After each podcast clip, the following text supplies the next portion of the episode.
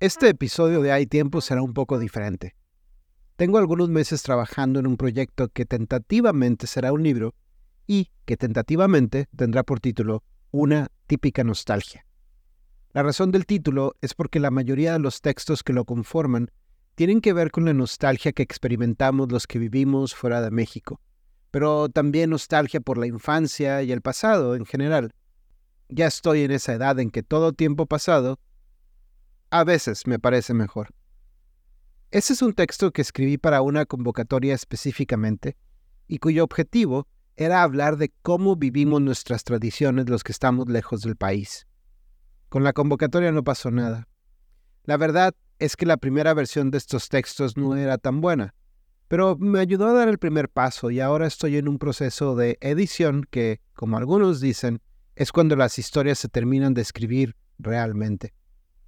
Le he tomado mucho cariño a este proyecto y creo que es por lo que representa. Pero no me da miedo corregir y borrar porque quiero que estas historias sean contadas de la mejor manera. Creo que se lo merecen.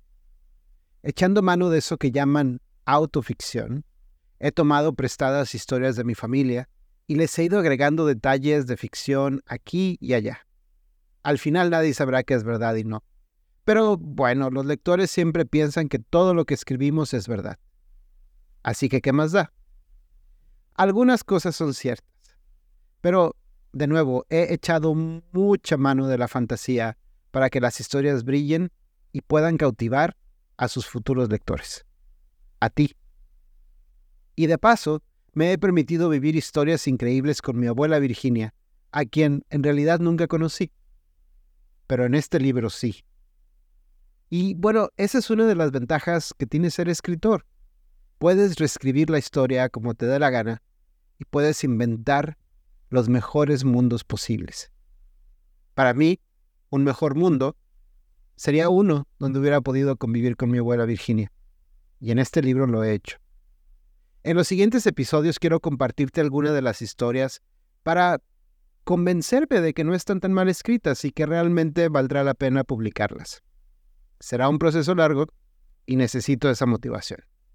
Así que si te gustan o tienes comentarios, no dudes en hacérmelo saber. ¿Por qué convertir estas historias en episodios del podcast antes de que se publiquen? Bueno, resulta que siempre es buena idea tallerear los textos. Pero eso a veces se complica y a la distancia aún más. Así que ustedes, tú, serás mi lector prueba. Así es como se llama a los primeros lectores de un manuscrito en el mundo editorial. Suena elegante, ¿no? Además, no crean que les compartiré todas las historias. Por supuesto que no. Tengo que dejar algo de misterio para que cuando el libro esté impreso, cuando esté listo, ustedes vayan a comprarlo. La primera historia que escribí es esta que escucharás hoy.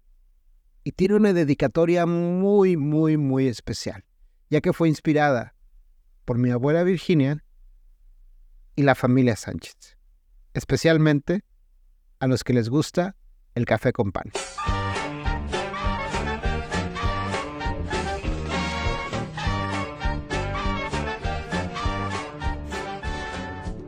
Marranitos de piloncillo. Cuando estoy triste me da hambre. Cuando estoy feliz también. Mis emociones y algunos de mis recuerdos más queridos están conectados a la comida. Mi abuela Virginia siempre decía que las penas con pan son menos, y si es pan de dulce, mejor. A ella le encantaba el pan de dulce con café. Siempre la recuerdo con su taza favorita en la mano. Uno de esos jarritos al estilo tlaquepaque decorados con flores de colores. Decía que ese jarrito era su favorito porque sin importar qué tipo de café tomara, le sabía a café de olla. Ahora yo también tengo una taza favorita. Por eso, cuando la extraño me gana el antojo de café con pan. Y si la nostalgia es mucha, se me antojan marranitos de piloncillo también. En mi familia tomábamos café desde niños, un café ralito, que era más leche que otra cosa, pero a nosotros nos hacía sentir importantes, porque nos sentíamos gente grande. Yo sé que ahora no está bien visto que los niños tomen café, pero cada familia tiene sus tradiciones y en la nuestra la hora del café con pan era una de las más importantes. Mi abuela se fue al cielo hace tiempo y yo me he ido a muchas partes desde entonces. Ahora vivo en Grecia. Y aquí habrán inventado la democracia y la filosofía, pero pan de dulce no hay. Así que calmo mis ganas de pan con unas galletas en forma de dona llamadas kulurakia. Que me gusta creer que son primos de los pemoles huastecos, pero hasta la fecha no he encontrado ninguna evidencia que lo compruebe. ¿Será que nuestras culturas comparten variaciones de esas comidas que nos brindan más felicidad? Bueno, el caso es que como en Grecia no hay pan de dulce, aprendí a hornear. Y el primer pan que aprendí a hacer fueron los marranitos de piloncillo, que debo confesar no me gustaba nada cuando era niño. Los marranitos era el pan que siempre se quedaba al fondo de la bolsa y que te comías solo si no había otra opción. Pero el tiempo y la nostalgia lo cambian todo. Y ahora los marranitos de piloncillo son uno de mis panes favoritos aunque la versión que horneo en Atenas debería llamarse más bien marranitos de petimesi, porque el petimesi es el ingrediente más cercano al piloncillo que he encontrado aquí.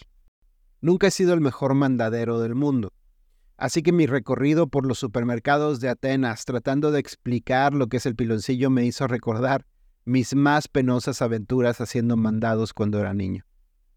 Una de esas historias tiene que ver con mi abuela Virginia y los marranitos. Por eso, en mi memoria, los dos son eternos compañeros. Como mi abuela tenía diabetes, solo podía comer un pan especial. Y a diferencia del pan de dulce, ese pan solo lo compraban los adultos. Teníamos prohibido probarlo, pero como no eran conchas de chocolate, nadie caía en la tentación. Sabíamos que era un pan distinto y ya. No sabíamos cómo se llamaba, ni dónde lo compraban, pero esa respuesta era obvia. El pan se compraba en la panadería. Cerca de nuestra casa había dos, la Yola y la Perlita. Mi abuela decía que eran buenas opciones si no querías ir más lejos o tenías una urgencia, pero en esta familia el pan de la merienda era un asunto importantísimo, así que sin importar la distancia, debía ser de la divina providencia, la panadería favorita de mi abue. Ella decía que el pan del desayuno podía ser cualquiera porque era nada más para arrancar el día con algo en la barriga. Pero el de la merienda debía hacerte sentir que el día había valido la pena. Una tarde, mientras jugaba en el patio, mi abuela vino a buscarme. Luisito, necesito que me hagas un favor, me dijo un poco apenada. Necesito que vayas a comprar mi pan. ¿Sabes cuál es? Ese pan morenito y desabrido que me obliga a comer tu mamá. Asentí orgulloso y tras coger el dinero me fui a cumplir mi encargo. Era la primera vez que estaría a cargo de comprar el pan yo solito. No tendría que compartir la charola ni las pinzas con nadie más. A diferencia de la tortillería, la panadería era uno de mis lugares favoritos de todo el mundo. Me gustaba pasearme por el local para ver, oler y saborearme todos los panes. Pero también era muy perezoso, así que decidí ir a la panadería más cercana. Cuando llegué, acababa de salir el pan blanco y aunque olían deliciosos, ni los bolillos ni las teleras calientitas lograron distraerme. Yo iba por el encargo de mi agua. Como no estaba seguro de qué debía comprar y no quería fracasar en mi consigna, le pedí a la detendienta dos panes morenitos y desabridos. Pagué, cogí mi bolsa y volví deprisa. Estaba orgullosísimo de mí había cumplido mi misión, no me habían perseguido los perros de la cuadra y no había caído en la tentación de gastarme el vuelto. El resto de la tarde compadecí a mi abuela. El pan morenito era el peor pan. Jamás podría competir con las conchas, las orejas, los polvorones o el niño envuelto. Hasta los ojos de pancha sabían mejor si los sopeabas en tu café ralito. La única razón para comerse ese pan era estar enfermo o tener mala suerte y llegar tarde a la repartición del pan. Cuando llegó la hora de la merienda, mi abuela abrió la bolsa de papel estraza, dudó por un momento y después soltó una carcajada. Ay, mijo, ¿por qué me trajiste esto? Te pedí pan morenito, de centeno, no marranitos de piloncillo. Sin entender del todo qué es lo que pasaba, le respondí. Ah, güey, pero ese es el pan más morenito y desabrido que hay. Ay, mijo, ¿cómo se ve que no te obligan a comer pan de centeno?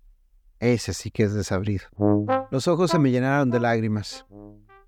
Cuando mi abue se dio cuenta me dijo, no llores, no pasa nada. Esto es obra de la divina providencia. Comeremos marranitos de piloncillo y que Dios y la insulina nos ampare. Jamás confesé que había ido a la panadería más cercana. Me llené los cachetes de pan y no dije nada. Mi abuela solo le dio un par de mordidas a su marranito, pero sus ojos brillaban como los míos al abrir los regalos el día de Rey. Hay recuerdos que son más dulces que otros, y este es uno de los más azucarados y deliciosos que he vivido. Por eso, algunas tardes, cuando el reloj marca las 5, la nostalgia me traslada a esas tardes de pan con café en casa de mi abuela. Y entonces, al niño que vive en mi corazón y mi barriga, le ganan los quereres y los antojos. ¿Tienes una historia parecida? Seguramente a ti también te mandaban a ser mandados cuando eras niño. Escríbeme y cuéntame tu historia. O dime qué te ha parecido la mía. Esto es Hay Tiempo. Nos escuchamos pronto y nos vemos después.